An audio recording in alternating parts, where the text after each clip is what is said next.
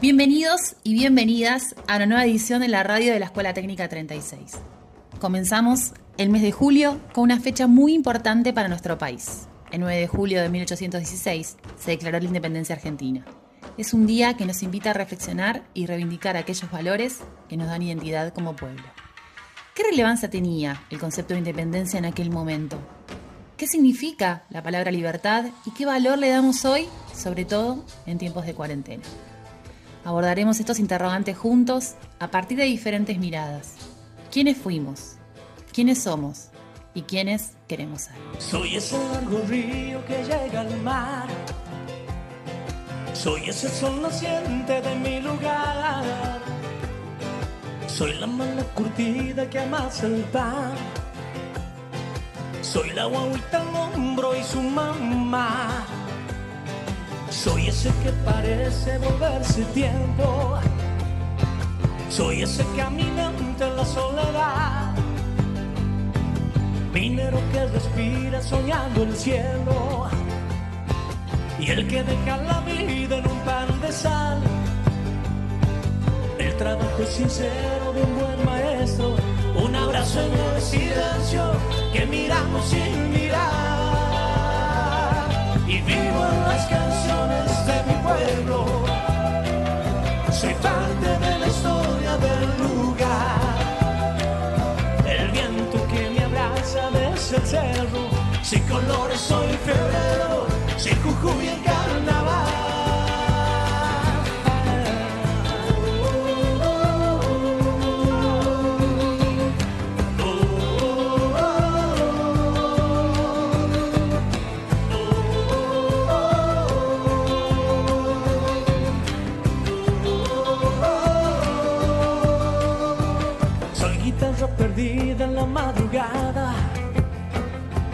Soy la niña Yolanda y Barbarita. El golpe de una caja por marca. Desentierro del diablo Maimara.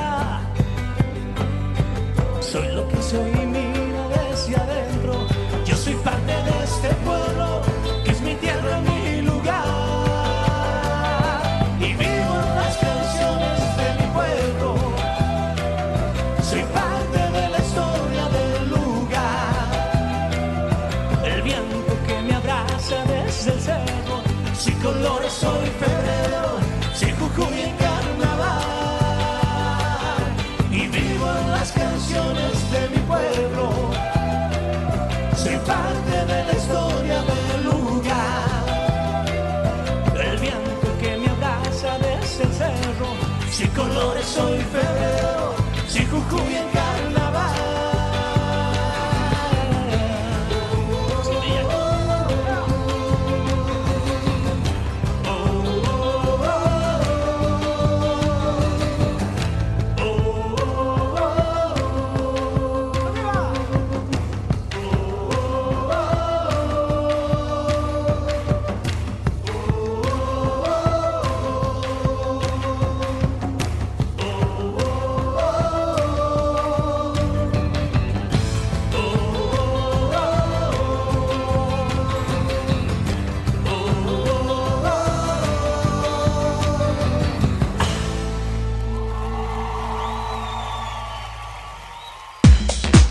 Para comunicarte con nosotros, podés mandarnos un mail a radioet36.gmail.com o podés encontrarnos en todas nuestras redes sociales como Radio ET36, en Spotify, Anchor, SoundCloud, Instagram o Twitter.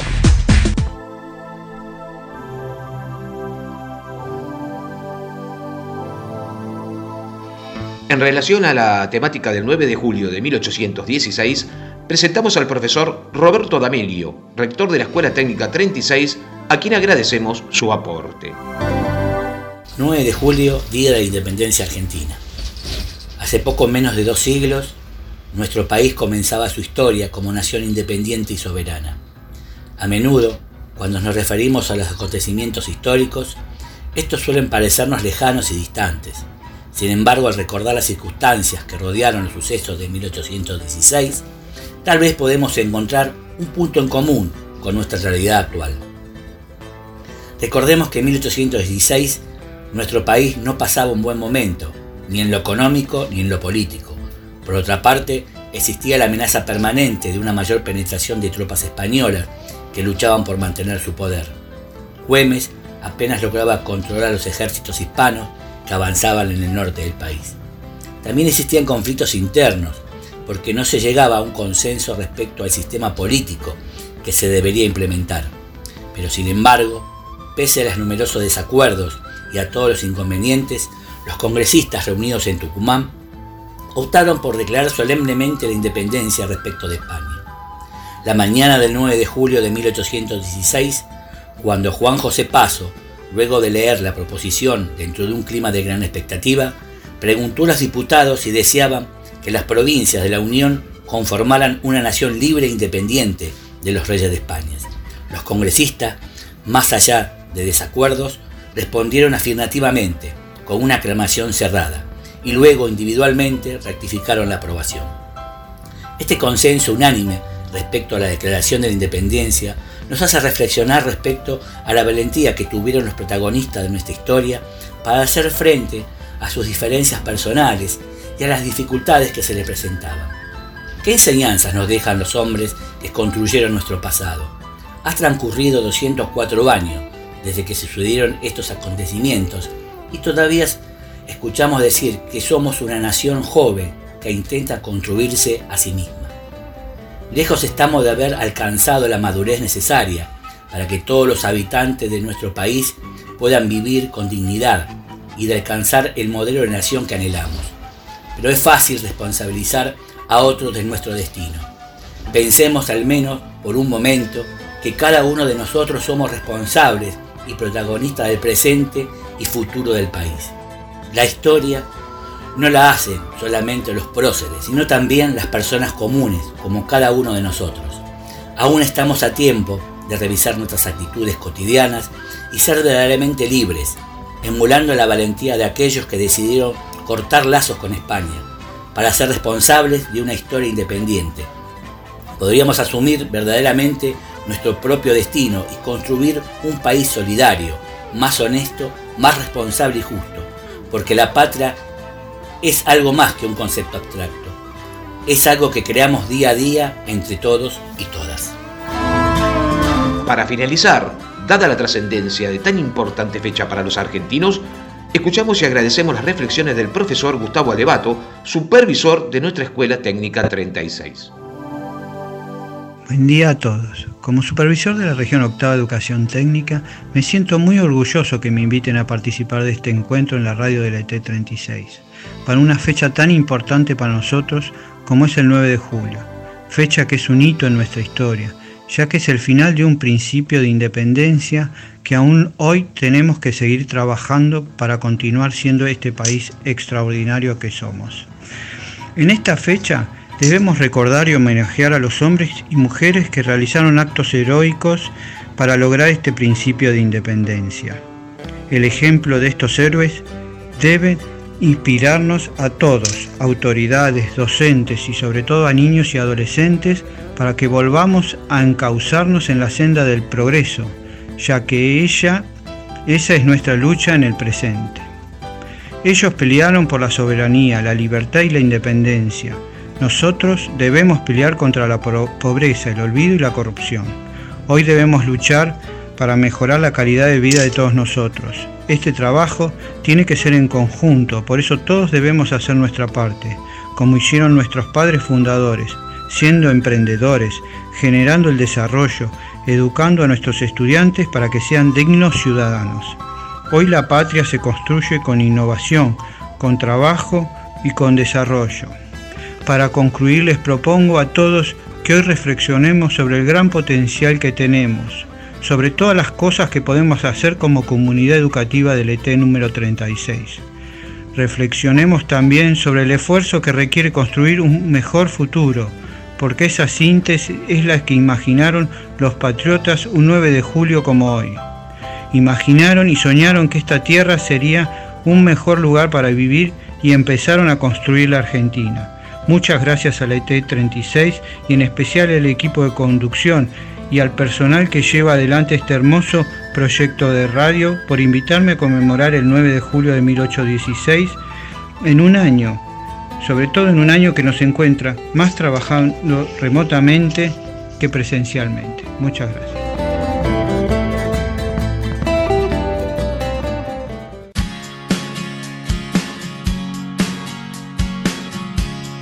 Estás escuchando el podcast de la Escuela Técnica 36 abandona la ciudad.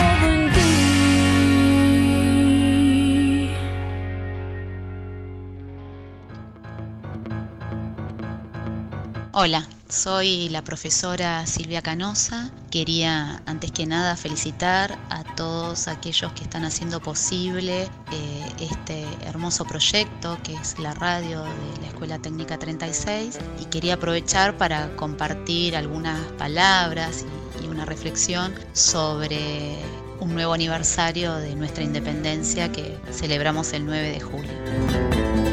Este 9 de julio se conmemora un nuevo aniversario de nuestra independencia. La declaración de la independencia es un hecho fundamental en la historia de cualquier país.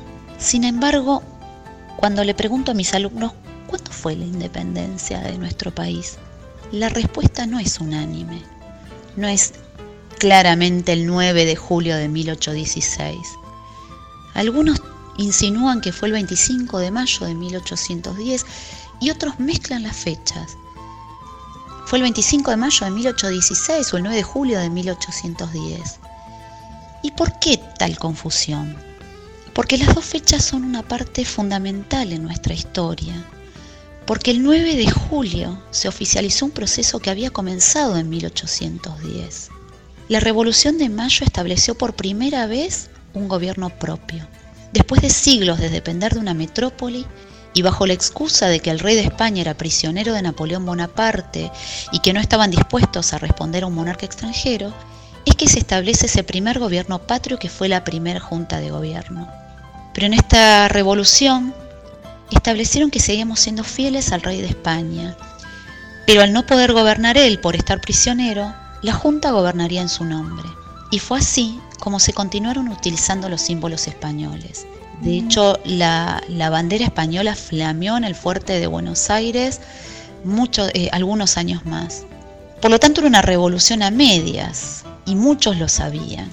Por eso, en el seno de la revolución comenzaron las discusiones sobre ese tema. Por eso el enfrentamiento entre un Saavedra moderado y un Moreno profundamente revolucionario que quería extender la revolución a todos los sectores y a todas las regiones y declarar inmediatamente la independencia.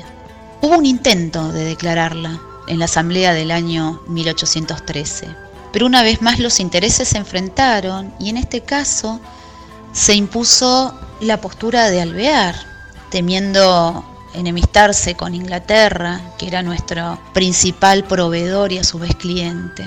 Y entonces una vez más no se declara la independencia, pero se tomaron fuertes indicios de que ese era el camino hacia el que marchábamos, ya que se eliminaron los símbolos que representaban a la corona española y empezaron a establecerse símbolos propios, como el escudo, la escarapela, el himno nacional. Pero fue necesario que el rey de España recuperara el trono y que las tropas realistas amenazaran con avanzar para que se tomara la determinación que faltaba.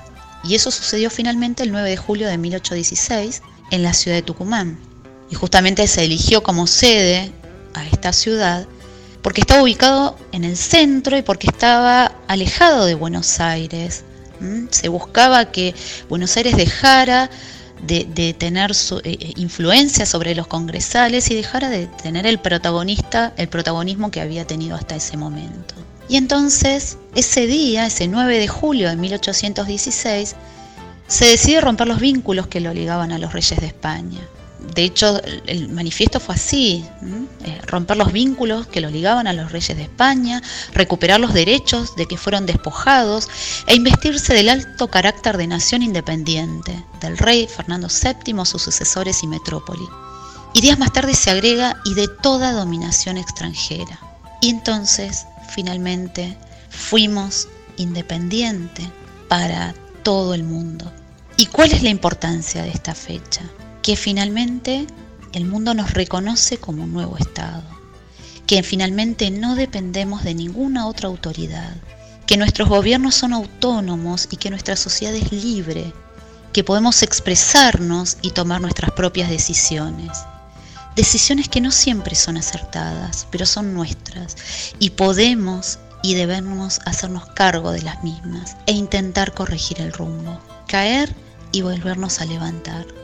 De eso se trata, de ser independientes. Les mando un abrazo virtual, esperando que, pronto volvamos a vernos y que que a pesar de estar en casa, que ojalá que todos sigamos en casa, podamos celebrar una fecha tan importante como es la independencia de nuestro país. Un abrazo para todos. Para comunicarte con nosotros, podés mandarnos un mail a radioet36.gmail.com o podés encontrarnos en todas nuestras redes sociales como Radio ET36, en Spotify, Anchor, SoundCloud, Instagram o Twitter. No importa si vos vas a estar o no todo el tiempo, pero la radio tiene y nosotros que estar todo el tiempo para que cuando vos nos elijas, estemos ahí. Esa es la radio.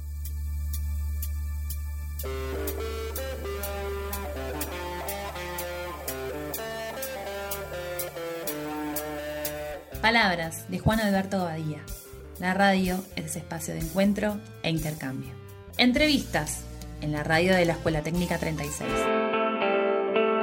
En la sección entrevista de la fecha vamos a dialogar con el profesor Diego Carrasco, docente de una vasta experiencia en el área de sistemas, actualmente jefe de sección de la Escuela Técnica 10, Fray Luis Beltrán de Barracas, y también coordinador de un equipo de impresión 3D en la zona sur de la provincia de Buenos Aires.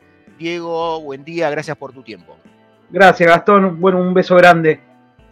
Bueno, te, te agradezco este tiempo que nos estás regalando y bueno, nos interesaba desde la radio de la técnica 36 entrevistarte porque eh, como es de conocimiento público, sabemos que a partir de finales de abril existe una regulación que es obligatorio el uso de tapabocas o barbijo.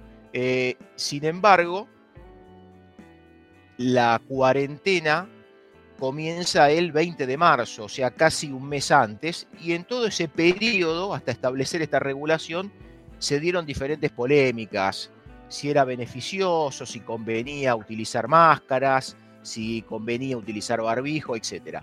Pero lo que queremos destacar desde este lugar es que la escuela técnica pública, gratuita, con una educación de calidad, se adelantó a esta situación prácticamente un mes, porque fue inmediato eh, la generación, la creación, el desarrollo de, eh, de, máscaras de seguridad a través de la escuela técnica. Sí, sí, sí, así es. Este es un proyecto que vino de España. España ya estaban trabajando con esto. Al ser eh, máscaras impresas en 3D, o sea, fabricadas totalmente, de, España vinieron los archivos, las, las, extensiones STL, vendrían a ser los archivos en formato digital, y se empezaron a fabricar acá. Conjuntamente con el ANMAT fue certificado y habían dos o tres prototipos de eh, máscaras que se empezaron a imprimir en las impresoras que estaban ociosas dentro de la escuela. ¿sí? Conjuntamente el plástico eh, fue donado por la, Cámara de, Impresiones 3D y ahí un montón de gente, de, actores, empezaron a, moverse y a imprimir muchas máscaras y donadas directamente a, los hospitales, que son los primeros que tenían, en el, estaban en la trinchera y no tenían Perfecto. ningún tipo de, de, de, protección. Entonces. Sí, perfecto. Te, te hago eh, una pregunta, sí. perdón la interrupción. Eh, entonces, el proceso básicamente fue a partir de un archivo STL, se hizo la impresión 3D y ya directamente se empezaron a armar las máscaras y a entregarlas a quien lo requería o a través de algún contacto eh, que podían conocer. Sí, el, el, tema era así, se imprimían las máscaras, se separaban de a 10, se esperaban 36 horas en una, en una bolsa cerrada, hermética, tipo eh, Ziploc, eh, para la posible de, desinfección. Igual cuando los recibían los, lo que vendría a ser los, los, que los iban a usar, que eran los hospitales, eh, se lavaba con eh, alcohol y lavandina y agua, se hacía un, una preparación y se volvían a desinfectar. Eh, se imprimieron, se imprimían las, máscaras, después de ahí se ponían en estas bolsas, esperaban 36 horas y de ahí los mismos eh, gente del hospital venían a buscarla a las casas de donde estaban las impresoras 3D. Los profesores se llevaron las, o sea, se, se dieron en comodato las impresoras que tenían en, actualmente en Avellaneda, eh, las escuelas técnicas, se llevaban las impresoras y se imprimían directamente en su casa. ¿Por qué? Porque no se podía ir a la escuela para poder imprimir estas máscaras, pero sí se podía prestar la impresora para poder hacerse esta, estas mascaritas, ¿no? No sé si fui claro. Las, impres- las impresoras que se utilizan eh, no es ningún equipamiento este, fuera de serie o de una tecnología este, que, no, que no podamos alcanzar. Estamos hablando de las impresoras tipo Delta, Prusa, digamos normales. Las impresoras normales, eh, las Prusa, las Delta, que están, eh, que la mayoría de las escuelas técnicas tienen por orden que bajaron de INET, eh, están en todas las escuelas técnicas y estaban en, en una escuela que estaba sin alumnos y estaban desaprovechadas, entonces empezaron a manejar esas impresoras y se empezaron a llevarlos a determinados docentes que se hicieron cargo de la impresión de cada eh, eso fue lo que se hizo y se está haciendo. Ahora actualmente se están imprimiendo máscaras en 3D, eh, máscaras en 3D y se están dando a los hospitales, pero con el aval de otra empresa, de Loma Negra, que nos da el filamento, el plástico. pelea. perfecto, excelente. Que Eh, eh, para el que nos esté escuchando y tal vez eh, no maneja el tema de la impresión 3D, eh, un rollo de PLA que puede venir en medio kilo o un kilo generalmente nos permite hacer muchísimas máscaras y en relación costo-cantidad de producción el, el valor es mínimo, ¿no? Sí, y el, no solo el valor es mínimo, eh, también la velocidad, porque nosotros teníamos, estamos pasando el principio de la pandemia con gente de salud que estaba totalmente desprotegida y necesitaban en forma inmediata, necesitaban las máscaras, las máscaras que era la protección que ellos tenían para no, no agarrarse este COVID-19. En la forma inmediata, ustedes imagínense que en una hora, hora y media, yo ya tengo impreso una máscara. Es rapidísimo. Me van a preguntar, ¿y por qué no hicieron con la inyectora, que también varias escuelas técnicas tienen una inyectora eh, para uso pedagógico, pero hay una inyectora al fin? ¿Por qué no hicieron un modelo para poder imprimirla? Porque los tiempos eran muy largos y para hacer una matriz necesitábamos mucho tiempo. Y lo que primero que teníamos que hacer era dar en forma rápida protección a la gente de salud, que en la Argentina este tipo de máscaras existe, pero existe para protección dentro de los talleres, no para el uso de salud. Perfecto, clarísimo. Eh, en este momento que ya el tema de uso de máscaras, como lo dijimos, o de tapabocas, está reglamentado, que ya el mismo Estado ha entregado material de protección, la producción de ustedes sigue, mermó, eh, hacen una producción personalizada para quien lo requiera. ¿Cómo sigue este proyecto? Bueno, nosotros seguimos imprimiendo máscaras, pero eh, bueno, la gente de salud ya en los hospitales, que es de zona sur, está, eh, está todo completo, o sea, ya dimos bastantes. Igual se siguen dando porque la gente, estos son materiales que se, se usan y se rompen, ¿no? Se siguen entregando, pero no en tanta cantidad. Lo que estamos ahora enfocándonos es en los bomberos, a la policía de la provincia de Buenos Aires, donde están haciendo los retenes que, tienen un contacto directo con la gente. Y también estamos fabricando filtros, eh, adaptadores para unas máscaras que son especiales de 3M. Y el filtro mismo son descartables, esos filtros salen muy caros. Nosotros estamos imprimiendo esos filtros. O sea que seguimos imprimiendo máscaras, seguimos eh, tratando de ayudar al prójimo con estas pequeñas acciones que todas las escuelas técnicas tienen gente muy capacitada para poder algo- hacer algo así. Perfecto, excelente. Eh, muy interesante lo que planteas de los filtros eh, para las máscaras tipo 3M. Este, indudablemente va a ser que el costo sea muchísimo menor desde ya, ¿no? Sí, el, el costo, el, el tiempo de impresión por cada filtro, cada máscara tiene dos filtros. El tiempo de impresión son 8 horas por cada filtro, o sea, es bastante. Pero ¿qué pasa? El material filtrante que utilizan son eh, una especie de, de apósitos que se, es un, la utilizan las mujeres para demaquillar. Y se pone ese filtro y está avalado por el ANMAT que, es, eh, que filtra como una N95 el eso se desecha, el, el material filtrante se desecha, pero se lava y se desinfecta el plástico impreso con impresora 3D. Entonces, a las 24 horas que se, que se usa, no se desecha ese filtro en- entero, sino se desecha el material filtrante, se higieniza lo que está impreso con la impresora 3D y tenés una máscara todos los días nueva.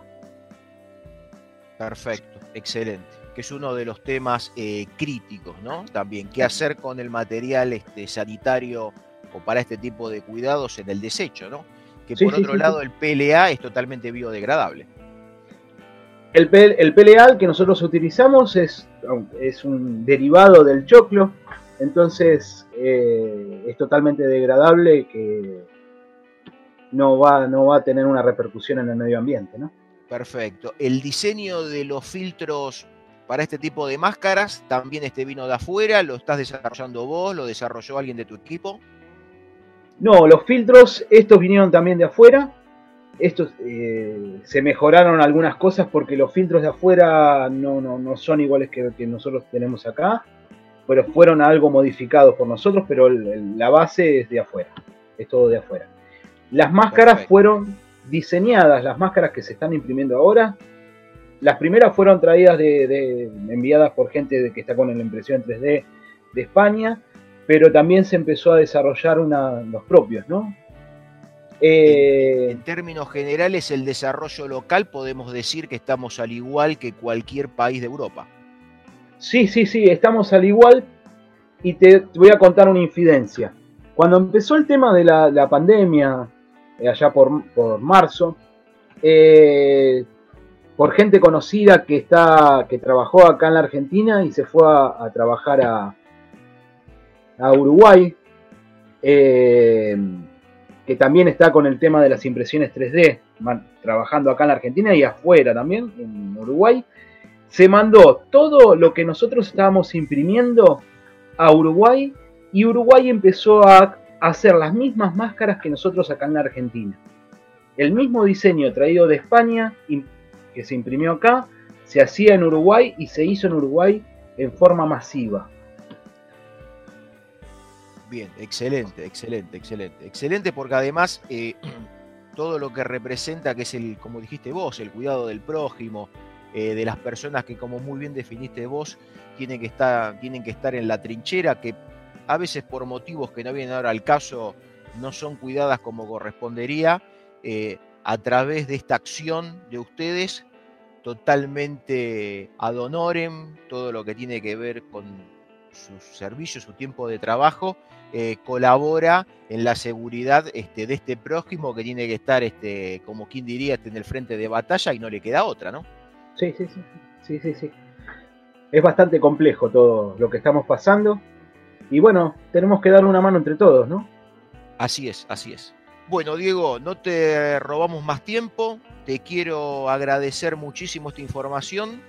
Y bueno, queríamos poner esto en la radio para que, vuelvo a reiterar, a veces la escuela pública tantas veces eh, que pasa como, como que no existiese, invisibilizada, o a veces eh, parecería que las noticias buenas o las cosas buenas eh, no existen o son tapadas por, este, por, las, por las malas noticias, eh, que esto sea como un camino de esperanza, que sea un camino en el cual podamos demostrar que a veces eh, no hay que esperar nada de nadie, tenemos que ser nosotros los que podemos poner a rodar esa pelota eh, y, y, y esas acciones pueden llegar a ser multiplicadoras y van a traer muchos más beneficios que sentarnos a esperar que alguien nos dé algo, ¿no es cierto?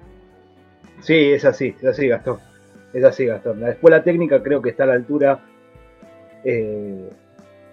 que en, muchos espacios no está muy bien visibili- civilizado, pero la escuela técnica tiene profesionales de primera línea, eh, técnicos de primera línea, con muy buenas inventivas, eh, muy buenas inventivas que capaz que no se dan mucho a conocer, pero bueno, tendríamos que empezar a ver nosotros como escuela técnica y empezar a mover y tratando de mostrarnos más de todas las cosas que hacemos, ¿no? Así es, muy, muy buen punto para, para un próximo debate que por qué no tenerlo en algún momento. Diego, te agradezco mucho, te mando un fuerte abrazo y bueno, ya nos cruzaremos por esta vía, ojalá sea presencialmente en, próximamente. Bueno, Gastón, muchas gracias eh, por la invitación y adelante con el programa que estás haciendo, que es espectacular lo que haces con la 36, ¿sí? Bueno, Un abrazo. muchísimas gracias, un fuerte abrazo.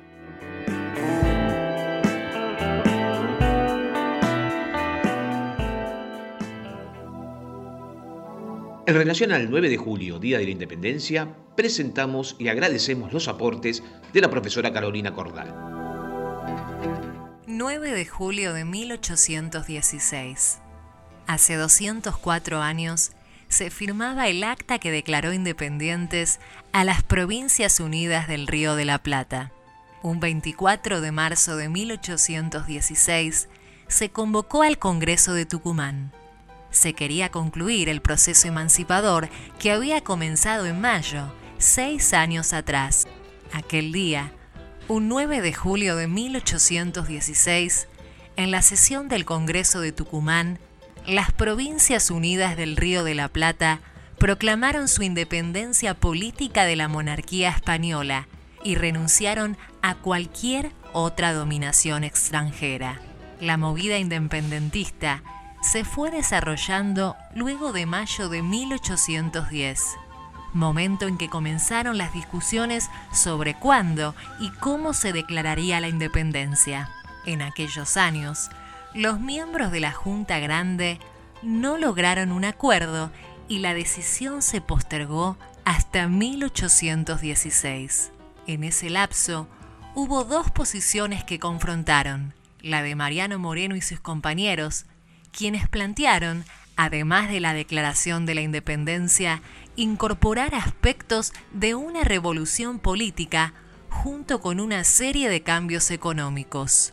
Y por el otro lado, la posición de Cornelio Saavedra, quien establecía un plan gradual de modificaciones que no alteraban el orden social y económico de la colonia. Finalmente, en julio de 1816, Ignacio Álvarez Tomás, supremo director de las Provincias Unidas del Río de la Plata, convocó a un Congreso General Constituyente en la ciudad de Tucumán. Según las crónicas de la época, el martes 9 de julio de 1816 estaba soleado y a eso de las 2 de la tarde los diputados del Congreso comenzaron a sesionar. Su secretario, Juan José Paso, preguntó a sus colegas si querían que las provincias de la Unión fuesen una nación libre de los reyes de España y su metrópoli.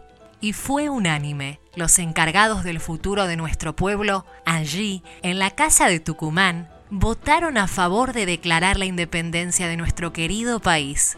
Acto seguido, se comenzaron a preparar las celebraciones para el día siguiente, donde entre festejos, misas y discursos, se nombraría a Juan Martín de Pueyrredón, hasta el momento diputado por la provincia de San Luis, director supremo de las Provincias Unidas del Río de la Plata. El 9 de julio de 1816 se declaró la independencia del territorio del Virreinato del Río de la Plata de la monarquía española y se nombró a nuestro pueblo como Provincias Unidas del Río de la Plata. Es nuestro orgullo haber nacido en esta tierra y poder decir, somos argentinos, pero esto no alcanza. Debemos afianzar nuestra independencia, muchas veces amenazada, y crear lazos de fraternidad, de solidaridad y de esperanza. Dejar intereses personales y sectoriales de lado y unirnos para buscar el bienestar de todos. Este 9 de julio, nuestra patria, como toda madre, sufre por sus hijos el ataque invisible y doloroso de una pandemia. Solo unidos podremos salvarnos. Tenemos el ejemplo de nuestros héroes de antes, como San Martín, Manuel Belgrano, Juana Zurduy, y los de ahora, los médicos, enfermeros, personal docente que continúa educando, alumnos y familias que colaboran en el proceso de aprendizaje, todos luchando. Esto nos anima a decir, vamos argentinos, fuerza, el espíritu libertario está en nosotros para seguir el camino de nuestra independencia que se inició hace dos siglos. No te vayas, ya volvemos para seguir estando cerca tuyo. Flash de actualidad, en un minuto. La Universidad de Buenos Aires comenzará a entrenar perros para detectar el coronavirus. La Facultad de Ciencias Veterinarias de la Universidad de Buenos Aires se encuentra trabajando en un proyecto multidisciplinario en relación al entrenamiento de perros para la detección del agente viral coronavirus del síndrome respiratorio agudo severo tipo 2, SARS-2, que produce la enfermedad COVID-19. Según informa la universidad, la extraordinaria capacidad olfativa de los perros ha permitido que desde hace mucho tiempo se los entrene para detectar distintas sustancias como estupefacientes, explosivos, alimentos en las barreras naturales, entre otros. También han ampliado su participación en otro tipo de detecciones dentro del campo de la salud humana. En la actualidad, los perros pueden detectar episodios de hipoglucemia, cáncer de pulmón, próstata y colon, y también tuberculosis, en estos casos, claramente los tejidos malignos o los trastornos metabólicos liberan sustancias muchas veces detectables por el olfato canino. Las razas que se han utilizado con mayor frecuencia son el pastor belga, labrador, pastor alemán y border collie, entre otras. Las pruebas que ya se realizaron en Francia han arrojado un resultado altamente efectivo en cuanto al éxito de los perros al identificar las muestras. Las estadísticas indican una efectividad que ronda entre el 86 y el 100% según el ejemplar canino. Instantáneas, la nueva serie de CONICET documental dedicada íntegramente a las ciencias sociales para reflexionar en torno a diferentes temáticas desde las miradas científicas, entre otros temas como es el amor en la era de la hiperconectividad, ¿es la heterosexualidad el único libreto cultural disponible? ¿Cómo abordar la inmigración y el mestizaje? La serie está disponible en el canal de YouTube de CONICET, Tech TV y Canal Encuentro. Semifinal del Campeonato Mundial de Fútbol en Italia 1990. No pudiste dejar de emocionarte con las atajadas de Sergio Goicochea. El Goico literalmente se atajó todo en el mítico partido ante nada más y nada menos que el dueño de casa, Italia. Lo recordamos como si fuera hoy. Los penales fueron como el gol de Maradona a los ingleses, en donde ambos quedaron grabados en el corazón de la gente. È un momento molto difficile per la squadra italiana, si aspetta il rigore, ovviamente l'Italia fuori di questa coppa potrebbe essere una catastrofe. Vediamo chi sarà il giocatore, mi sembra, eccolo lui, eh, lui è il numero 20, ragazzi, si sta preparando adesso al tiro, il portiere argentino nervosissimo, ecco la rincorsa, siamo fuori. Siamo fuori della coppa, un giorno tristissimo. È finita ragazzi. Serena. Llega Serena. Si lo tira afuera. Si ataca Goicochea. La Argentina será finalista. Allí va Serena. Serena. La Argentina. Finalista de la Copa del Mundo. La Argentina llega a la final. La Argentina. La Argentina finalista. Otra vez busca la Copa del Mundo. Ha dejado afuera a Italia. Yo soy Ignacio de segundo año y hace poco me preguntaron, ¿qué es la libertad para mí? Bueno, libertad, según el diccionario, es el derecho que tienen las personas para elegir de una manera responsable su propia forma de actuar, según su voluntad dentro de una sociedad y según lo establecido por la ley. Pero la libertad es más que todo eso, pues si recorremos la historia de la humanidad, veremos que nuestros ancestros y muchas civilizaciones lucharon y murieron defendiendo y logrando la bendita libertad. Yo pienso que libertad tiene que ver con el respeto que cada uno debe tener por uno mismo y por el otro. O sea, la libertad es defender la dignidad de la vida y eso depende de cada individuo. Libertad es respetar también la forma de pensar digna y libre. Es independencia de actos, ideas, pensamientos, palabras y opiniones en bien propio y en el de los demás. ¿Quieren sinónimos de libertad? Bueno, podrían ser solidaridad, ayuda mutua, comprensión, compasión hacia el prójimo y sobre todo volver a reivindicar los valores perdidos, que tiene que ver con nuestra conciencia. La libertad debería ser felicidad. Mi abuela me dijo que hay una película que nos muestra y ejemplifica qué es la libertad. Su nombre es El hombre bicentenario. En ella podemos ver el valor de la libertad y los demás valores del ser humano, que no debemos perder y por los cuales debemos luchar, para dejar de ser seres manipulados y robotizados por intereses mezquinos y falsas promesas. Hoy en día, la libertad está privada por el bien de todos. Por eso debemos permanecer en nuestras casas para así valorar la tan querida libertad. Muchas gracias. En la conducción, Claudio Grimaldi. Producción general, Gastón Laboña. Edición general y musicalización, Gustavo Zunino. Locución y diseño gráfico, Rocío de Virgilio. Comunicación y redes, Antonella Caro.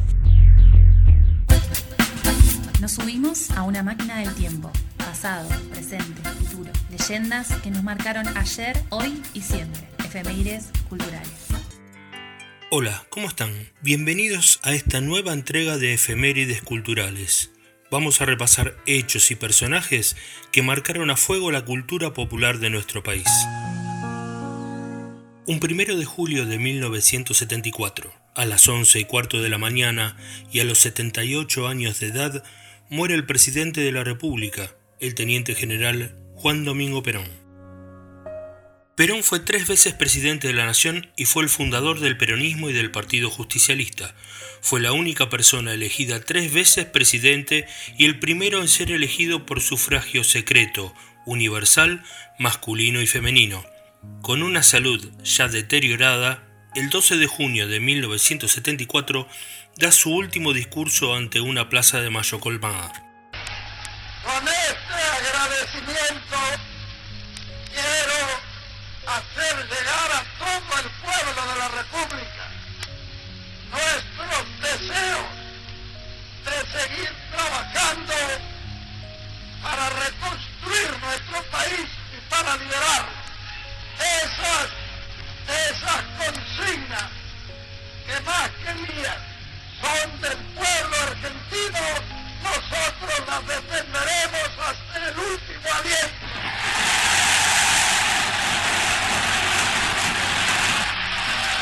Compañeros, para finalizar, deseo que Dios derrame sobre ustedes todas las venturas y la felicidad que merecen. Finalmente, compañeros,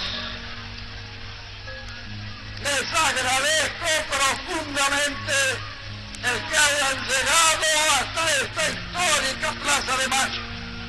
Yo llevo, llevo en mis oídos la más maravillosa música que para mí es la palabra del pueblo argentino. Unos días después se agrava su estado de salud a causa de una cardiopatía, falleciendo el 1 de julio en la residencia presidencial de Olivos. A las 14.15 su esposa, la vicepresidenta María Estela Martínez, anuncia su deceso a través de la cadena nacional de radio y televisión. Al pueblo argentino, estamos viviendo horas asiagas, circunstancias que debe retemplar el espíritu del pueblo argentino en un sentido de verdadera unidad nacional. El presidente de los argentinos ha dado a su patria y al continente latinoamericano la más grande expresión de grandeza y humanismo cristiano. Entregó su vida en holocausto a la libertad pacífica de los pueblos. Hasta sus últimos instantes trabajó por la unidad nacional, continental y universal. Con gran dolor debo transmitir al pueblo el fallecimiento de un verdadero apóstol de la paz y la no violencia. asumo constitucionalmente la primera magistratura del país, pidiendo a cada uno de los habitantes la entereza necesaria dentro del lógico dolor patrio para que me ayuden a conducir los destinos del país hacia la meta feliz que Perón soñó para todos los argentinos. Ruego a amigos y adversarios que depongan las pasiones personales en bien de una patria libre, justa y soberana. Que Dios me ilumine y me fortifique para cumplir con lo que Dios y Perón me otorgaron como misión. Durante su velatorio, tanto en la Catedral de Buenos Aires como en el Congreso Nacional, fue visitado por aproximadamente 135.000 personas, quedando más de un millón a las afueras del Congreso esperando despedir a su líder. Mientras tanto, personalidades del mundo de la política, la Confederación General del Trabajo, la Confederación General Económica y demás lo despiden con encendidos discursos, entre ellos Ricardo Balbín, que es el único que no lee, siendo su ex enemigo político, amigo en sus últimos años y presidente del Comité Nacional de la Unión Cívica Radical.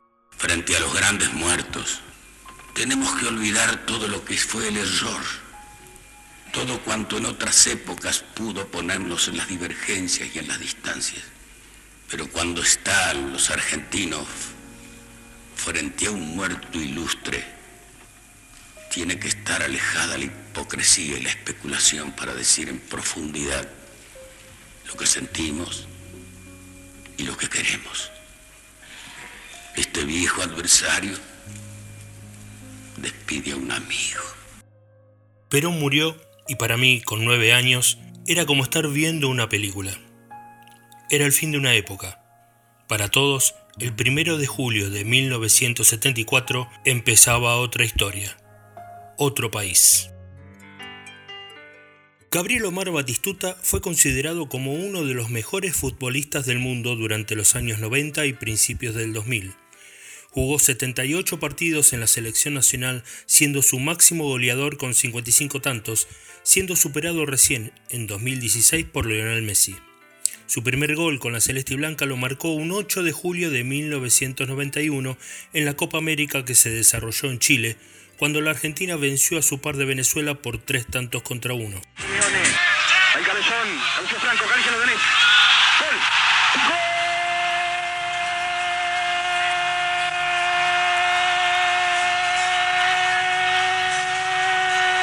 Argentino, Gabriel Omar Batistuta. Argentina 1, Venezuela 0. Batistuta. Cecilia Grierson se graduó el 2 de julio de 1889 en la Facultad de Ciencias Médicas de la Universidad de Buenos Aires. Fue la primera mujer médica y ginecóloga de nuestro país. Fundó la primera escuela de enfermeras de América Latina y la Asociación Obstétrica Internacional. Además, fue miembro fundadora de la Asociación Médica Argentina y de la Sociedad Argentina de Primeros Auxilios. Dedicó su vida a defender los derechos de las mujeres. Fue vicepresidenta del Congreso Internacional de Mujeres en Londres y trabajó incansablemente por el sufragio femenino. Impulsora del primer Consejo Feminista Internacional, propuso la modificación del Código Civil para exigir mayores derechos civiles y laborales para las mujeres. La desigualdad de género le impidió ser cirujana y docente de universitaria. Su labor marcó un antes y un después en la conquista de los derechos de las mujeres. El 6 de julio de 1907, en Coyoacán, México, nace Magdalena Carmen Frida Kahlo Calderón. Popularmente conocida como Frida Kahlo, fue una gran pintora mexicana. Debido a un accidente en su juventud, estuvo postrada durante largo tiempo, sometiéndose a 32 cirugías. Su obra, como la de su marido Diego Rivera, han influido notablemente no solo en el arte popular de México, sino en toda Latinoamérica. Gozó de la admiración de artistas e intelectuales de su época y fue la primera artista mexicana en exponer en el Museo del Louvre en París. Fue una de las pintoras que expresó en su obra la identidad femenina que se dibujaba desde su óptica, rechazando la visión de lo femenino que se dibujaba desde el tradicional mundo masculino. Fue una de las que contribuyó en la formación de un nuevo tipo de identidad para la mujer y es reconocida, hoy por muchos, como un símbolo. Murió muy joven, a los 47 años. Es muy poco conocida su voz, pero aquí la traemos en el único registro sonoro que existe sobre ella, hablando para una radio de México sobre su marido Diego Rivera. Con su cabeza asiática, sobre la que nace un pelo oscuro, tan delgado y fino que parece flotar en el aire, es un niño grandote, inmenso, de cara amable y mirada triste. Sus ojos saltones, oscuros, inteligentísimos y grandes, están difícilmente detenidos, casi fuera de las órbitas por párpados hinchados y protuberantes como de batracio. Sirven para que su mirada abarque un campo visual mucho más amplio, como si estuvieran construidos especialmente para un pintor de espacios y multitudes. Y muy pocas veces desaparece de su boca búdica, de labios carnosos, una sonrisa irónica y tierna, flor de su imagen. Viéndole desnudo se piensa inmediatamente en un niño rana, parado sobre las patas de atrás. Sus hombros infantiles, angostos y redondos, terminan en unas manos maravillosas, pequeñas y de fino dibujo, sensibles y sutiles como antenas que comunican con el universo entero. Es asombroso que esas manos hayan servido para pintar tanto y trabajen todavía infatigablemente. Su forma es la de un monstruo entrañable al cual la abuela, antigua ocultadora, la materia necesaria y eterna, la mujer entre todas ellas, yo, quisiera siempre tenerlo en brazos como un niño recién nacido.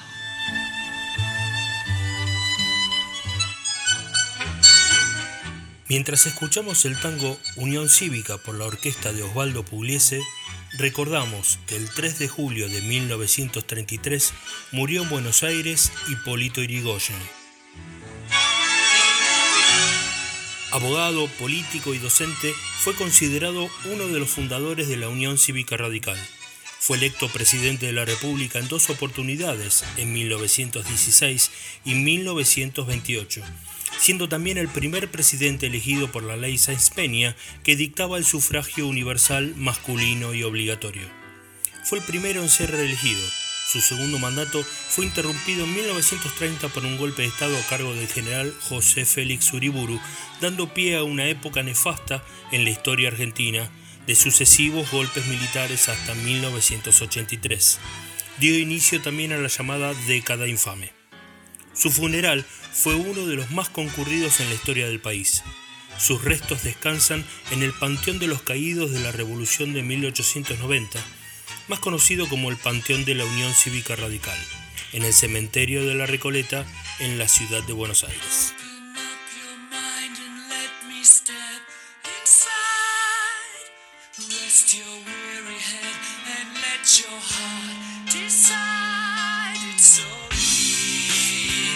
Probablemente no sea uno de sus mejores álbumes ni esté a la altura de Una noche en la ópera de 1975 o Un día en las carreras de 1976. Sin embargo, The Game ocupa un lugar destacado dentro de la discografía de Queen, no solo por ser una de sus obras más vendidas y haber alcanzado de manera simultánea la primera colocación en los rankings de Estados Unidos y el Reino Unido, sino también y fundamentalmente por elevar los ya enormes niveles de popularidad del grupo a una escala planetaria, potenciada además a partir de su primer e histórico desembarco en tierras latinoamericanas, con especial énfasis en Argentina y Brasil.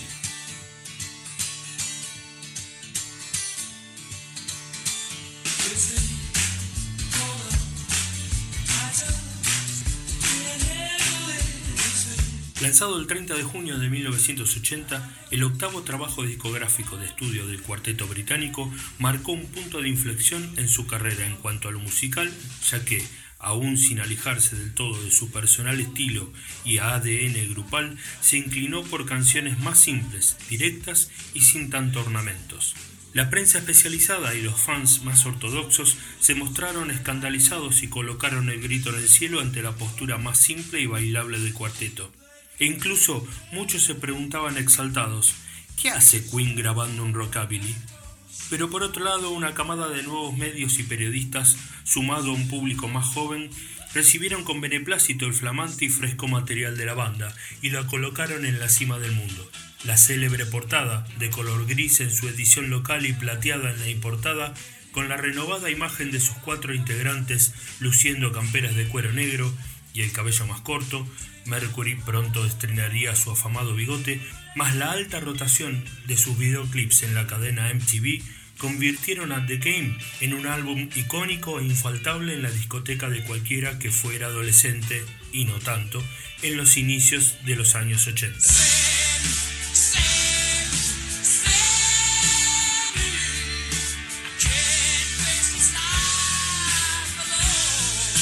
Cuatro décadas de su lanzamiento y más allá de éxitos posteriores como Radio Gaga o I Want to Be Free o Hammer to Fall o A Kind of Magic o The Show Must Go On, entre otros, y del impacto mundial del celebrado, aunque polémico film de Bohemian Rhapsody, el material que conforma The Game mantiene intacta su vigencia, ya sea en los playlists de las tiendas digitales, en la programación actual de muchas radios alrededor del mundo y principalmente en la memoria colectiva del público. Eso es lo que suele suceder cuando una obra trasciende el paso del tiempo, adquiriendo la categoría de auténtico clásico, y eso es lo que representa The Game. La música es el arte más directo, entra por el oído y va el corazón. Hoy nos toca recordar al autor de estas palabras, un músico que ha llevado a lo más alto del mundo su arte. Un 4 de julio de 1992 fallecía en Buenos Aires Astor Piazzolla.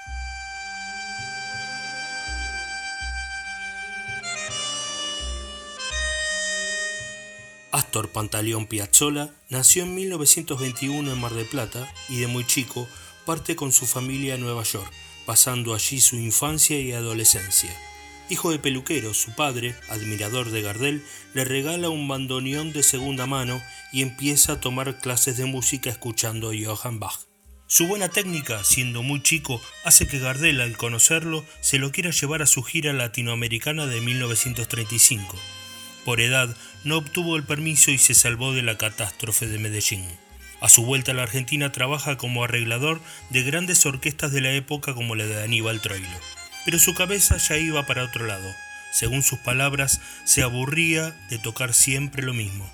Así deja el trabajo de arreglador y crea su primer octeto que luego revolucionaría el mundo musical.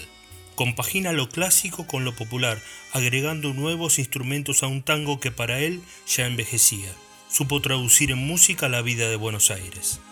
En 1969, junto a Horacio Ferrer, compone la operita María de Buenos Aires. Yo soy María de Buenos Aires. Y compone también Balada para un Loco, que le da una súbita popularidad. Ya sé que estoy piantao, piantao, piantao. ¿No ves que va la luna rodando por Callao? A mediados de los 70, después de algún problema de salud, se instala en Roma, Italia, y graba junto al saxofonista estadounidense Jerry Mulligan Años de Soledad.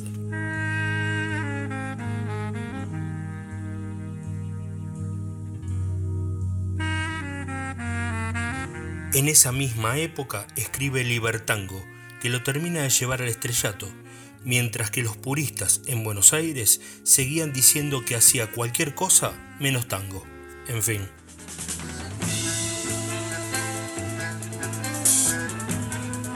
A mediados de los 80 es invitado al famoso Festival de Jazz de Montreal, tocando con músicos de la talla de Gary Barton y con la Kronos Quartet.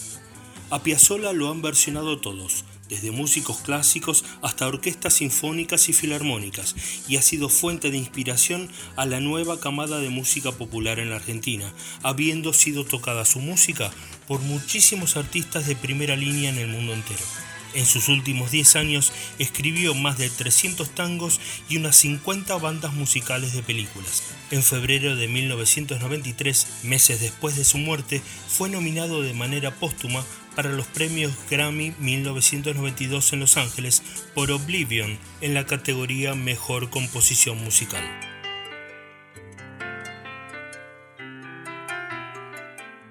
fue todo por hoy. Nos encontramos en la próxima, en una nueva entrega de efemérides culturales, leyendas que sobreviven al tiempo.